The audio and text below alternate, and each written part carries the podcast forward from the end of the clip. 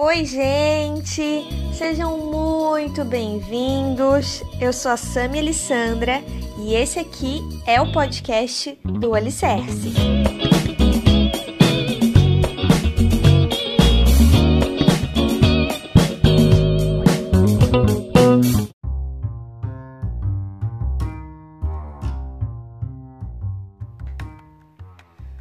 Pessoal! Hoje eu tô aqui com uma convidada muito especial, a Andrea. Olá, povo! e hoje a gente vai compartilhar aqui de uma maneira diferente é, o testemunho dela. A gente vai falar um pouquinho sobre a vida dela, a experiência é, de caminhada dela com Deus e, e o objetivo aqui é que você seja edificado, que é, você encontre semelhanças e, enfim, se identifique com a história de vida dela. E é claro que isso te edifique, né? Então, a vai conversar um pouquinho, vai contar pra gente aqui um pouco sobre a história dela. E escuta até o fim porque você vai se surpreender com que, o que você vai ouvir aqui, tá bom? E aí, Andréia? Oi, pessoal. Oi, pessoas. Então, meu nome é André e eu tenho 37 anos. É, eu moro em Florianópolis hoje, mas eu sou natural do Rio Grande do Sul. É, eu, como que eu vim parar aqui em Florianópolis? Eu moro há 10 anos aqui já. Eu era casada, uh, fiquei casada durante 10 anos com o pai da minha filha. Sim, eu tenho uma filha de 18 anos. Uh, na verdade, como que eu me casei? Nossa, tenho 37 anos, tenho uma filha de 18. Uma filha linda, uma filha que é a cara dela. então, uh, eu me casei muito nova, me casei com 17 anos. Eu tive ela aos 18 para 19 anos. E na verdade eu me casei muito cedo porque a minha situação de vida, enfim, era, era um pouco diferente. Né? Eu passei por algumas coisas. A minha mãe se separou quando eu tinha 12 anos. Ela foi morar com uma pessoa que era meu padrasto, que uma pessoa que eu não, enfim, não, não gostava e tal. E eu acabei uh, morando um pouco numa casa, um pouco na outra e uh, ficando um pouco na rua também. E com 15 anos uh, eu fui abusada sexualmente, enfim, tive outros, outras tentativas, mas o, o só uma uma vez fui abusada assim, realmente, né? Uh, do fato consumado, enfim. Tu, tu, e... ficou, tu ficou um tempo na rua? Isso. E aí o abuso aconteceu não? Não. Ah, eu tá. estava morando com a minha mãe, com meu padrasto. Ah, tá. daí eu morava um pouco com eles. Uhum. Morava, morei um pouco com a minha avó, com a minha irmã. Mas tu não chegou a morar na rua? Não, eu, eu tipo, eu ficava dias. Sim. Alguns dias, assim, tipo, ah, uhum. ah, sábado, domingo, Aí, durante a semana também, mas tipo, eu queria sair, eu queria fazer as minhas coisas e eu não queria ficar independência. em casa. Não, não era isso. Uma na fuga. verdade, uma fuga, exatamente. Uhum, tá. Uma fuga do meu padrasto, na verdade, enfim, mais ou menos isso. E aí eu tinha amigos na rua. Na época tinha um, um movimento punk muito forte e eu fiz muitas amizades assim. Então ficar na rua para mim, dormir ali na rua não, não representava perigo, né? Uhum. Na época. Então eu fazia isso mais por uma fuga, porque onde, onde dormia eu tinha, né? Uhum. Casas, quem ficar, as os pais, as mães me, me, acolhiam uhum. muito, sabe? Enfim. Mas a questão é que daí, uh, como eu conheci o pai da minha filha, na verdade eu que fui atrás dele, vi ele um, um dia e ele, quem conhecia ele era uma a filha do meu padrasto, a gente era muito amigas, eu fiz ela me apresentar para ele, enfim, a gente namorou alguns meses, terminou quatro meses, eu acho. E um ano depois a gente voltou. Que eu também fui lá e intimei ele, quero namorar contigo. Bem a minha cara. E Rolou aí um pedido gente, de namoro. É, e aí a gente acabou casando. Mas eu quis contar essa parte por quê? Porque na verdade, eu hoje eu vejo que meu casamento não foi Uh, foi mais um refúgio, um refúgio que eu tive, porque ele era uma pessoa que me tratava muito bem. Ele foi a única pessoa em respeitou quando no momento em que ele quis tentar algo a mais. Eu falei que não e ele respeitou meu tempo. E aquilo foi me deixando muito surpresa e muito Ele compensou a... Isso. Eu não tinha paradeiro. Aham. Então a casa dele, a, a família dele me acolheu. Então as coisas foram acontecendo naturalmente. Então casar, casar, eu não casei. Eu me juntei, Uhum. nunca casei em civil, nada, né? Aí tive a minha. Aí engravidei. Você tinha quantos anos quando tu casou? 17. 17. Engravidei, até não, não queria ter engravidado, enfim, eu tinha tomado, feito um tratamento com um remédio que cortou o efeito meu anticoncepcional, mas ok. Eu tive a minha filha, só que até antes, antes de eu ter a minha filha, eu. O nosso relacionamento era ótimo, porque a gente ia pras, pra rock, essas coisas, a gente não era de balada fechada. A gente ia, ah, tinha um showzinho de rock a gente ia. Então a gente vivia muito na rua assim, sabe? Claro, trabalhava tudo, mas à noite, final de semana sempre. Então a gente era unido nisso. E depois que minha filha nasceu, que as coisas mudaram. Ele começou, eu, a gente ia dormir quando eu acordava duas, três horas da manhã que dele. Então eu tinha que ir atrás dele, ele sa- saía. Sempre encontrei ele, eu sabia os lugares onde encontrar, mas a gente morava num lugar que era um lugar, uma favela, digamos assim, né? Que lá a gente chama de vila. Então eu saía na- de madrugada atrás dele, deixava minha filha pequena, né, dormindo. E eu sempre encontrava ele, ah, bebendo vinho, tocando violão com os meninos. E ele, na verdade, era um refúgio porque eu acredito que ele não aceitava, casou muito novo. E eu era muito criticada por todo mundo, por que eu fazia isso, enfim, se ele tinha casado novo. Só que as pessoas não entendiam dele, né? isso. Uhum. As pessoas não entendiam que eu também tinha casado nova. Sim. A gente tinha. Tem um ano de diferença, ele é um ano mais velho que eu. E nesse meio tempo, ah, eu tive problema com ele, com, com bebida. Aí até que um dia eu decidi, falei pra ele que ia me separar e ele largou totalmente a bebida. Largou e a gente começou a viver bem assim. Mas aí, aí ele começou a trabalhar num lugar em que ele ia trabalhar à noite e voltava, em vez de voltar no outro dia de manhã, eu voltava só no outro dia à noite ou no outro dia.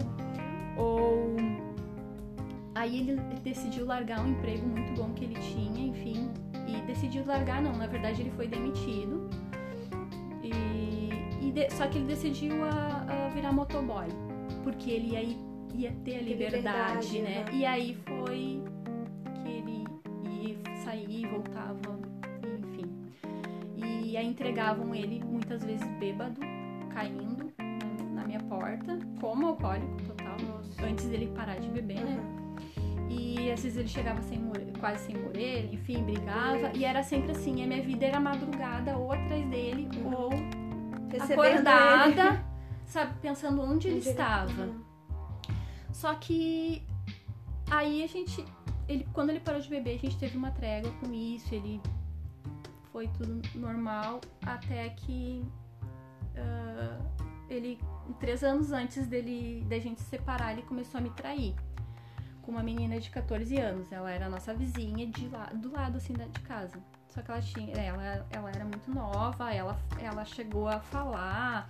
a- tipo, o povo todo, ela, ela ia num salão de beleza e ela falava, ah, eu tenho um caso com um humano, eu tenho um caso com ele, eu tenho um caso com ele.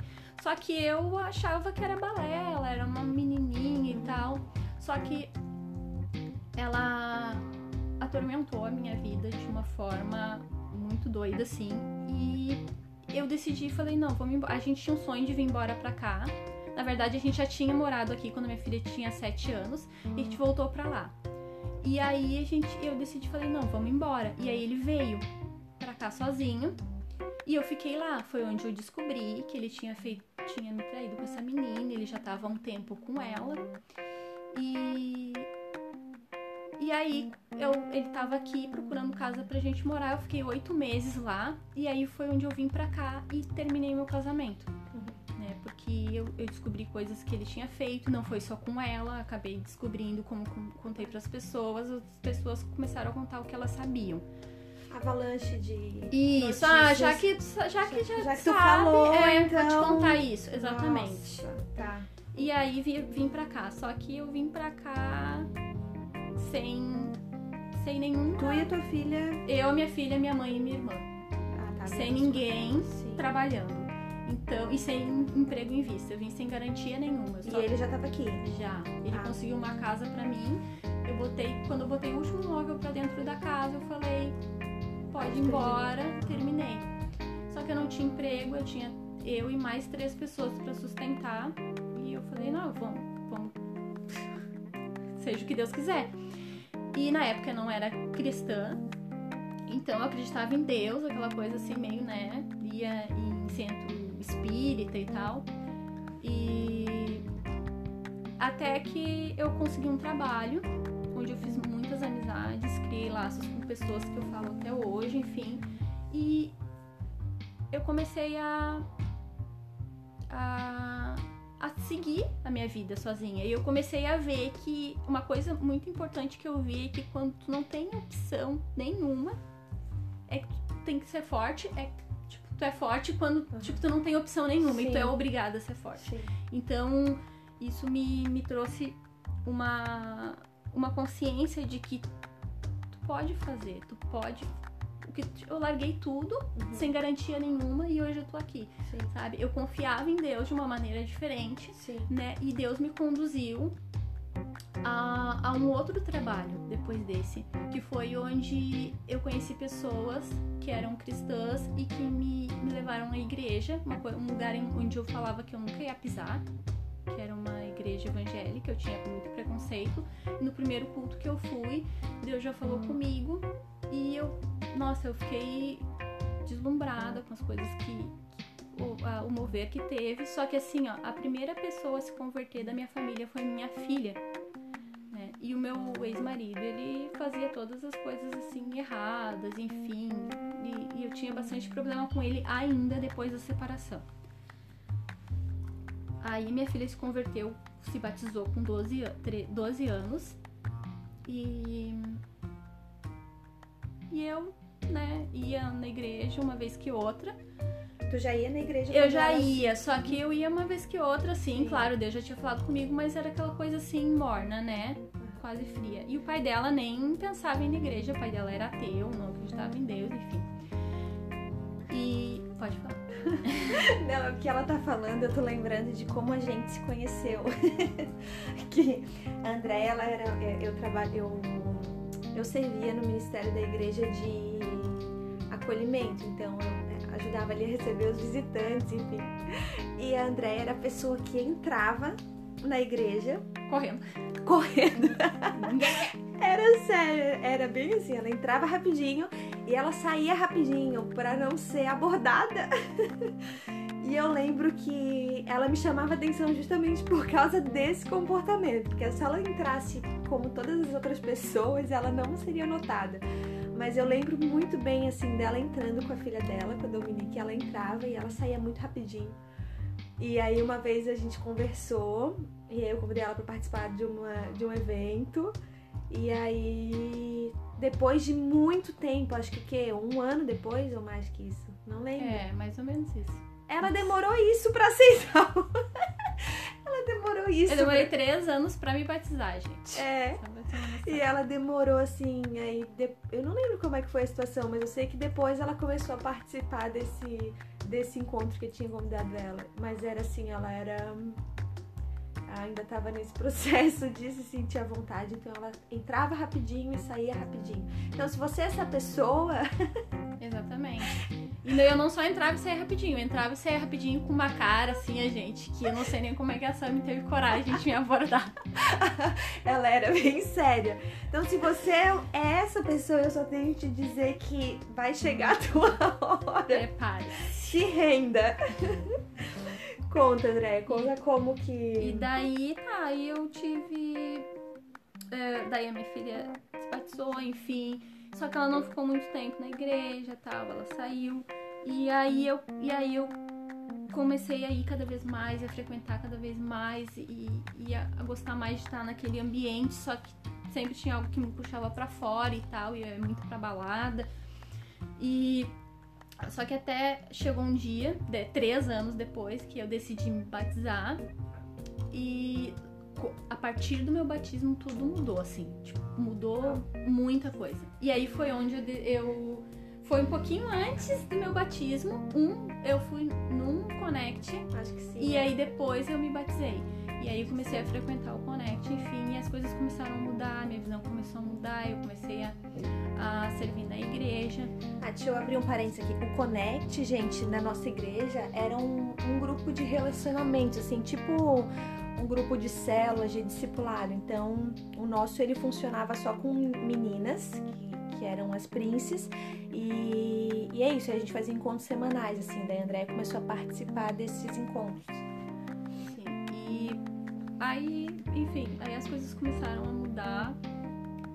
O pai da minha filha começou a frequentar a igreja que eu frequentava, mas ele hoje é convertido, ele fez, uh, se formou em teologia o ano passado, e só que em outra igreja, né? Uma, uma outra igreja que ele, enfim, se encontrou. E foram coisas muito surpreendentes de acontecer, porque toda a família dele é de religião uh, afro, né? E macumba, assim. E, e eu também era. Eu fui criada numa. Eu nasci numa família espírita e frequentei muitos lugares de umbanda mesmo, né? Que a pessoa fala, ah, espírita kardecista, realmente era minha, minha família era. Uh, mas eu frequentei muito tempo umbanda porque minha filha também teve alguns, alguns problemas, enfim, de escutar coisas e vozes e tal. E eu procurava esses lugares porque era a direção que eu tinha desde que eu nasci. Uhum. Né? Eu não tinha uma outra, uma outra direção. Uhum. E Deus me deu uma, uma nova direção e uma nova vida, na verdade. Engraçado, né? né? Através da tua, tua filha, tu se converteu e o teu ex-marido se converteu através dela, né? Isso, exatamente. Exatamente. E referente à minha vida, eu acho que de casada, assim, resumido, bem resumida, resumidamente, é isso, sabe? Eu vim pra cá e eu tô tendo, hoje eu tô tendo uma nova vida. Eu tive uma reviravolta muito grande na minha vida e hoje uh, o, o que eu posso falar para vocês é que uma palavra de incentivo é que a gente pode todas as coisas naquele que nos fortalece, né? Amém.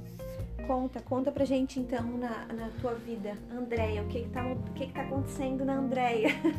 Passou pouca coisa, Andréia, o que que... Então, na verdade, está acontecendo muitas coisas, muitas coisas mesmo. Uh, na verdade, eu não, eu não frequento mais a igreja que eu frequentava antes e eu mudei, eu senti muito no meu coração, na verdade, meio que fiquei até meio, nossa, perdida, porque eu não queria mais na igreja que eu frequentava, mas eu não tinha nenhum motivo específico. Eu só não conseguia mais ficar lá dentro e aí eu descobri, enfim, que o meu lugar era em outro lugar, né? Uh, enfim.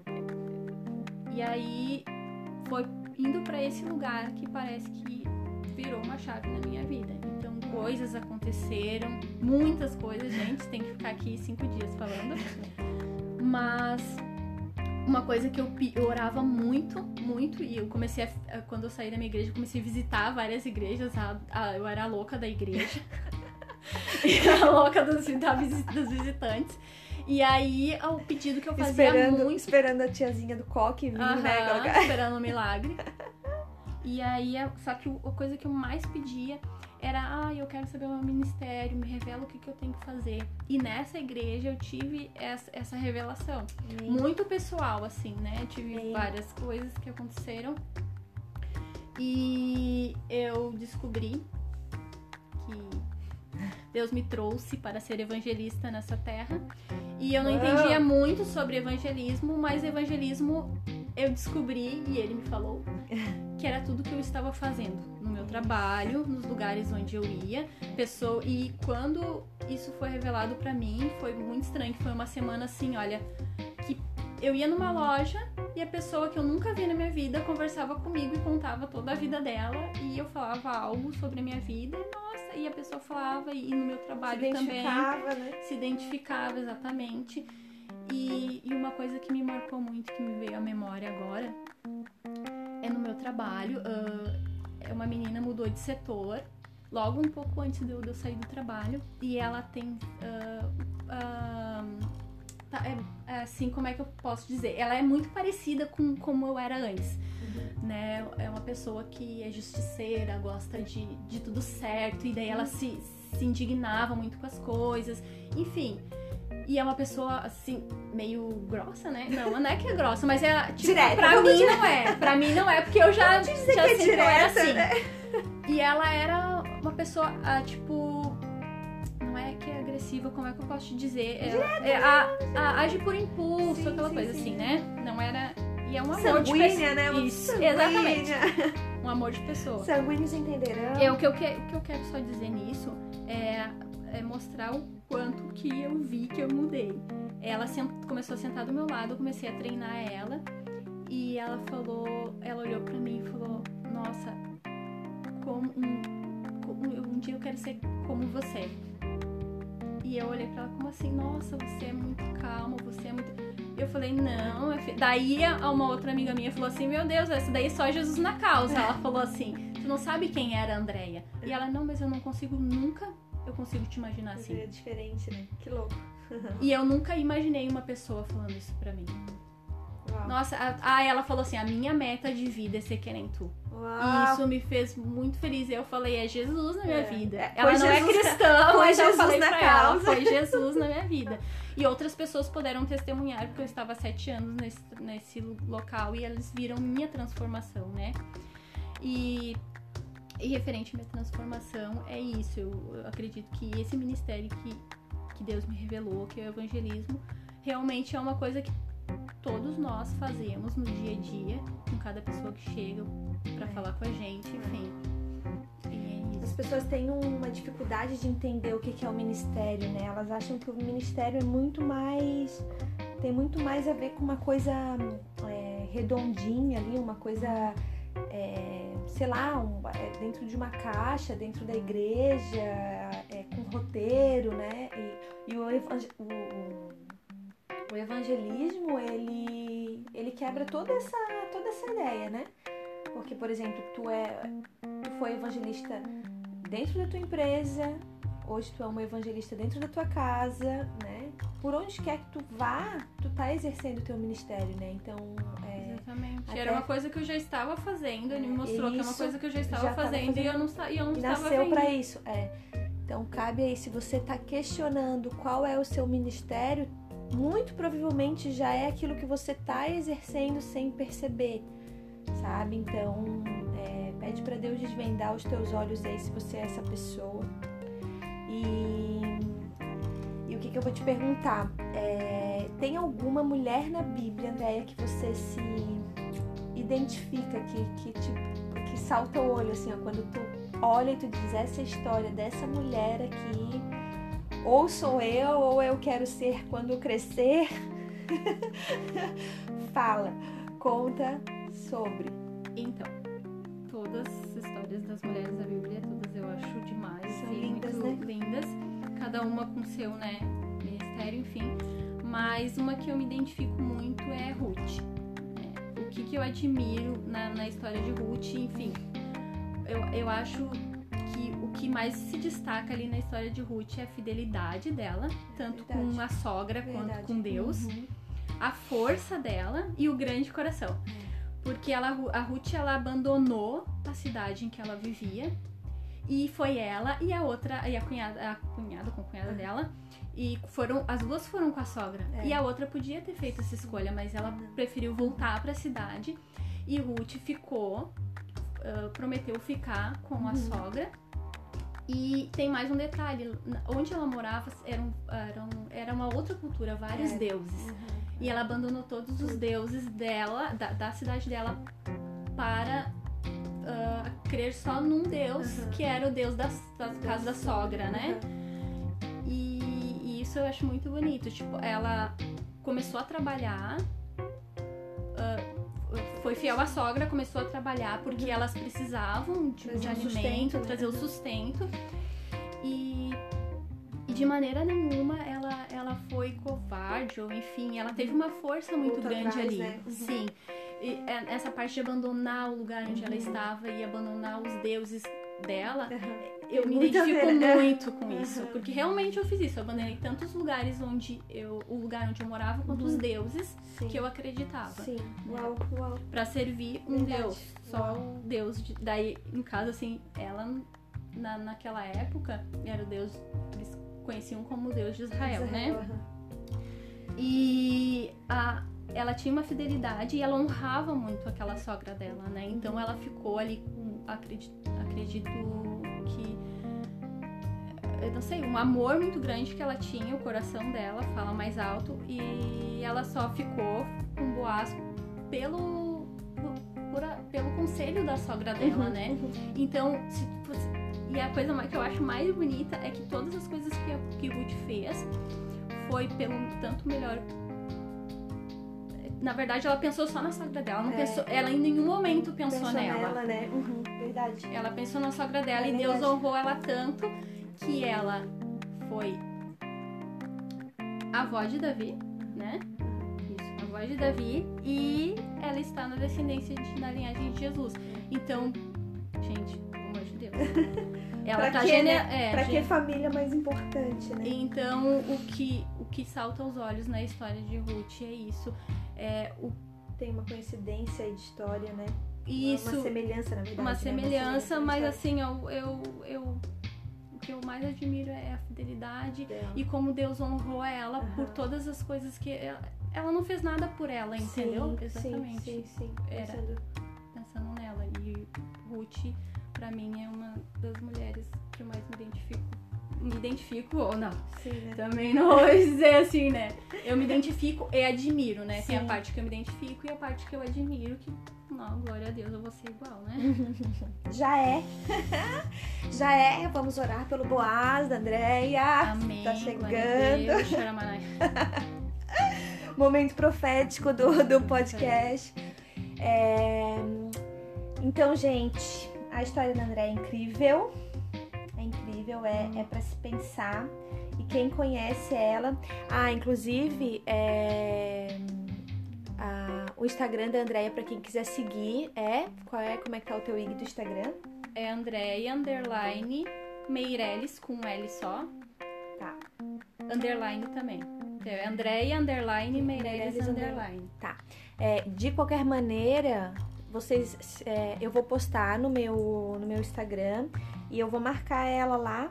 Então eu sigo ela, ela me segue. Se vocês não conseguirem achar, procurem no meu Instagram, Sana Elissandra, que vai estar lá para vocês seguirem ela e conhecer um pouco da, da história dela de uma maneira mais pessoal, porque ela escreve textos lindos, ela é de fato uma evangelista e, e assim, se você escuta é, é, essa história sem conhecer a Andréia, é, é, é bem difícil de acreditar, porque ela é realmente uma pessoa que transparece assim a, a essência de Jesus, ela nas atitudes, no falar dela, como como a amiga dela disse que, que gostaria de ser como ela é, porque ela realmente no- na, na essência dela, na maneira dela de falar, de tratar pessoas, a gente já percebe que, que existe Jesus ali. E quem não conheceu, quem conhece só hoje, né? Não, não tem como saber, não tem como saber do que ela passou. É, tinha- teria todos os motivos naturais para ser uma pessoa revoltada, para ser uma pessoa sem esperança. Na verdade, eu era, né? Eu era uma pessoa muito amarga, mas Jesus me deu outro coração, na verdade, né? a perspectiva muda, né? Então, é, eu queria te, te dizer aí o que que. te pedir, na verdade, né?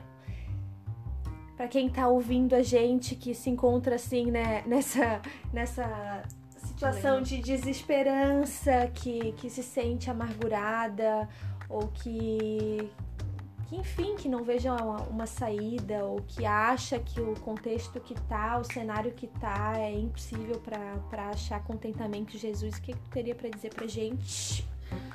Então, na verdade, Fala, eu quero falar em cima de dois versículos, que é Josué 1:9, que diz: "Não não tenho eu te ordenado, se forte de boa coragem, não temas, tampouco fique desanimado, pois o Senhor teu Deus é contigo, por onde quer que fores."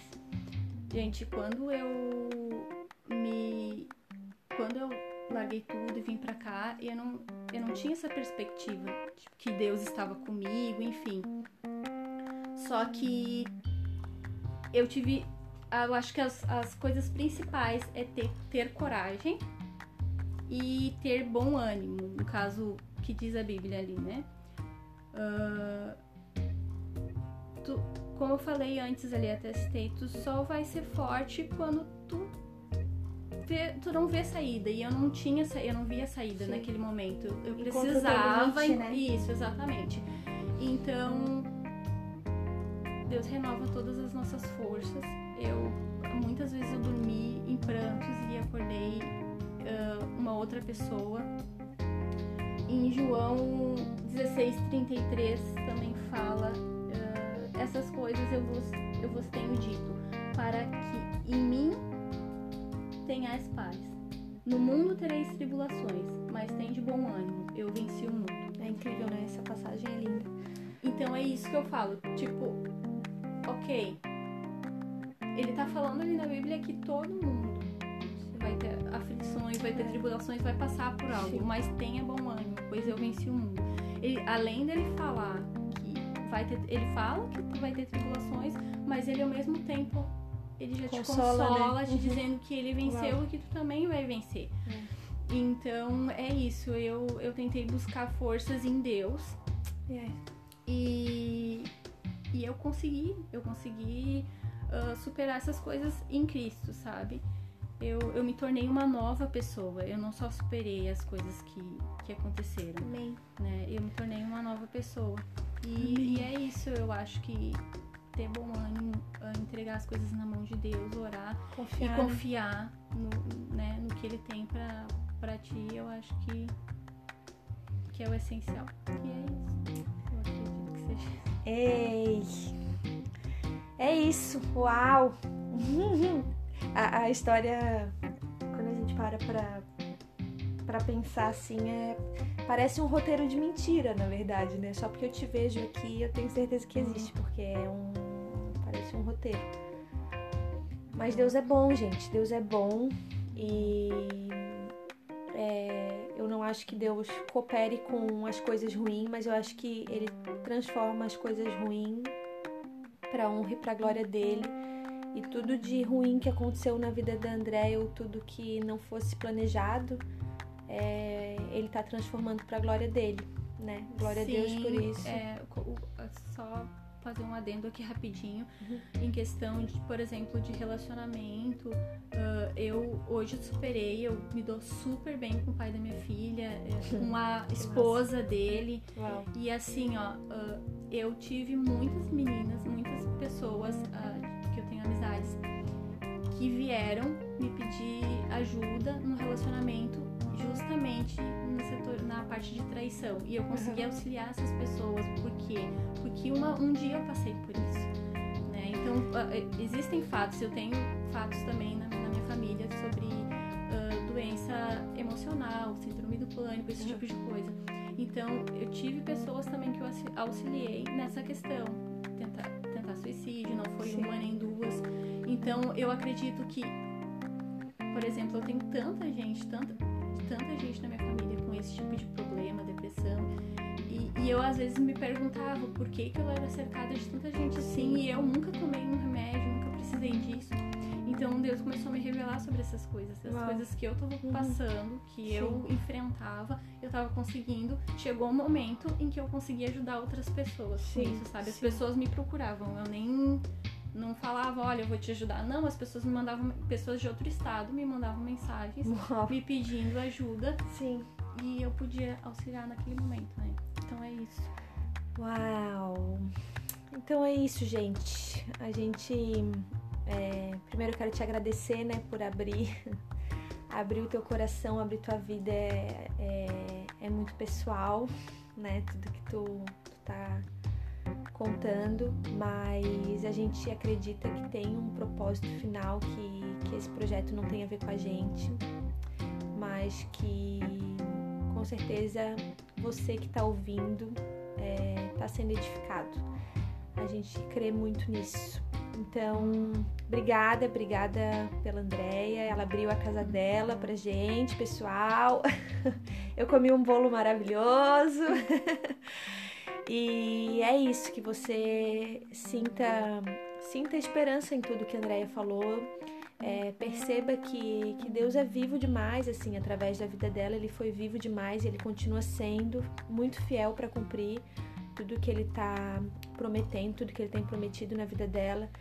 Então, é, perceba aí, perceba que, que Deus é, é real, é real, não, não tá só ali na Bíblia, num contexto, numa teoria, mas está nas vidas, sabe? É só a gente começar a olhar um pouquinho para o lado. É, existe, existe uma promessa, existe o cumprimento da promessa e essas coisas elas são reais. Talvez é, a gente não enxergue assim de uma maneira tão clara, mas acredite assim que no sobrenatural tem muita coisa se movendo a teu favor, como teve a favor da Andréia, por exemplo, sabe? Então hoje ela tem um relacionamento bom com, com o ex-marido dela, é, a filha dela foi quem trouxe eles para Cristo, então ela conheceu Jesus, o, o ex-marido dela conheceu Jesus, olha quantas coisas, sabe? Então a Dominique está no processo de conhecer Jesus, então Gente, é, é, é uma mudança muito radical, sabe? É uma mudança muito radical. Então, da mesma maneira, a gente crê que essa palavra vai te edificar. E é isso. É isso. Até o próximo podcast. Tchau, tchau, tchau. Beijo. Beijo, tchau.